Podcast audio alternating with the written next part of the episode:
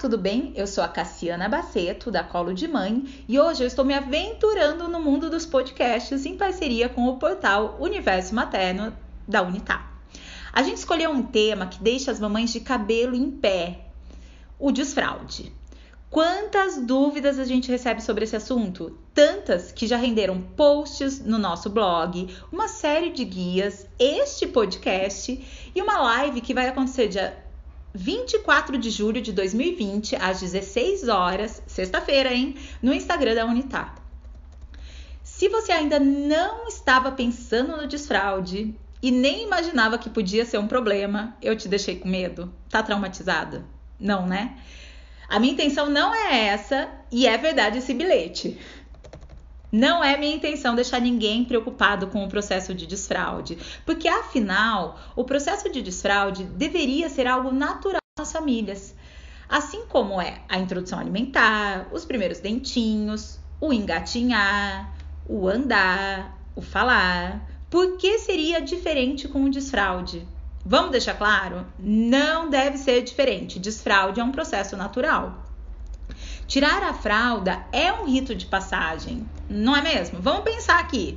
A criança deixa de fazer suas necessidades como os bebês fazem, ou seja, como ela fazia desde que ela nasceu, e passam a realizá-la como os adultos, ou seja, como ela vai fazer até ela morrer. Olha a complexidade do evento. O bebê nasceu e não precisa nem pensar que está com vontade de ir no banheiro. Até os 24 meses, mais ou menos, ele pode simplesmente fazer xixi e cocô enquanto dorme, mama, brinca, come. E aí, quando a gente tira a fralda, ele precisa aprender a dominar seu corpo. Antecipar suas reações, como ir ao banheiro antes do xixi sair. Porque se ele vai enquanto está saindo ou depois, deu aquela molhadeira na casa, na roupa, no tapete, no sofá. A gente precisa lembrar que as fraldas de hoje, mesmo as fraldas de pano modernas, são super confortáveis e dão uma sensação de seco para não incomodar o bebê. Essa é a sensação que todo pai quer, né? Que a criança não fique incomodada, que não acorde chorando durante a noite e tudo mais. Mas tem um, um, um ponto negativo ali, né? Enquanto os bebês estão super secos, eles nem sequer percebem que estão fazendo xixi. Ou seja, eles sentem, tem uma sensaçãozinha ali e nada muda. Eles não se sentem molhados. Eles não conseguem associar a sensação do, da bexiga cheia com fazer xixi. Até porque quando o bebê é bem pequenininho, a bexiga dele nem sequer enche completamente. Muita gente pode pensar que o desfraude só depende da criança ou dos pais. Então tem aqueles comentários maldosos, né? Ai, mas também eles são tão preguiçosos. É, eles que não começaram ainda o desfraude, a criança está com quase 4 anos. Mas o desfraude está relacionado também com o desenvolvimento do corpinho da criança. Aqui a gente está falando de controle dos esfíncteres. O que, que, são esses benditos esfíncteres? Todo mundo que pesquisa desfraude acaba chegando nesse palavrão, esfíncteres. Os esfíncteres são músculos que controlam a abertura e o fechamento de um determinado orifício. Ou seja, a gente está falando da capacidade de segurar e de soltar o xixi e o cocô. Por isso, a gente precisa ter cautela com a nossa ansiedade no processo de desfraude. Não a do bebê. O bebê é o inocente da, da questão. Ele nem sequer sabe que a gente está imaginando tirar a fralda porque a fralda tá cara. Ou porque alguém fica falando que Ai, você foi desfraudada com um ano. Desfraudei meu filho quando tinha 11 meses. Sempre tem um comentário assim. E sobra o que pra gente? Culpa. Culpa por achar que a gente está fazendo a coisa errada, no tempo errado, que nosso filho não está se desenvolvendo como deveria desenvolver.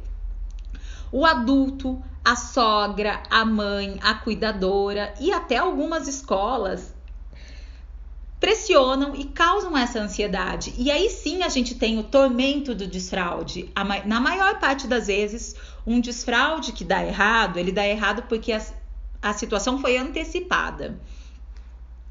E é imprescindível, quando a gente fala em desfraude, que a tarefa do desfraude seja de toda a família, não apenas da mãe, nem da escola, nem da cuidadora. Aqui também entram os pais, porque quando se fala em desfraude, em geral, essa é mais uma tarefa da mãe, única e exclusivamente da mãe. E não, papais precisam participar. Não faz nenhum sentido a mãe realizar o desfraude quando o filho fica com, com o pai o pai colocar a fralda. Na verdade, ele está lutando contra o processo de desfraude. Então, o que, que a gente precisa saber? A gente precisa ter um discurso único. Estamos desfraudando. Todo mundo está desfraudando a criança.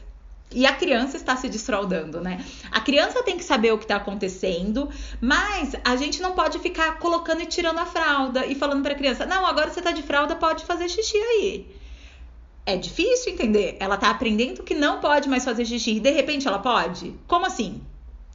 Então, é, a criança não deve ficar mais de fralda nem quando ela fica com os avós, nem para sair de carro, nem nas sonequinhas da tarde, nem durante os passeios.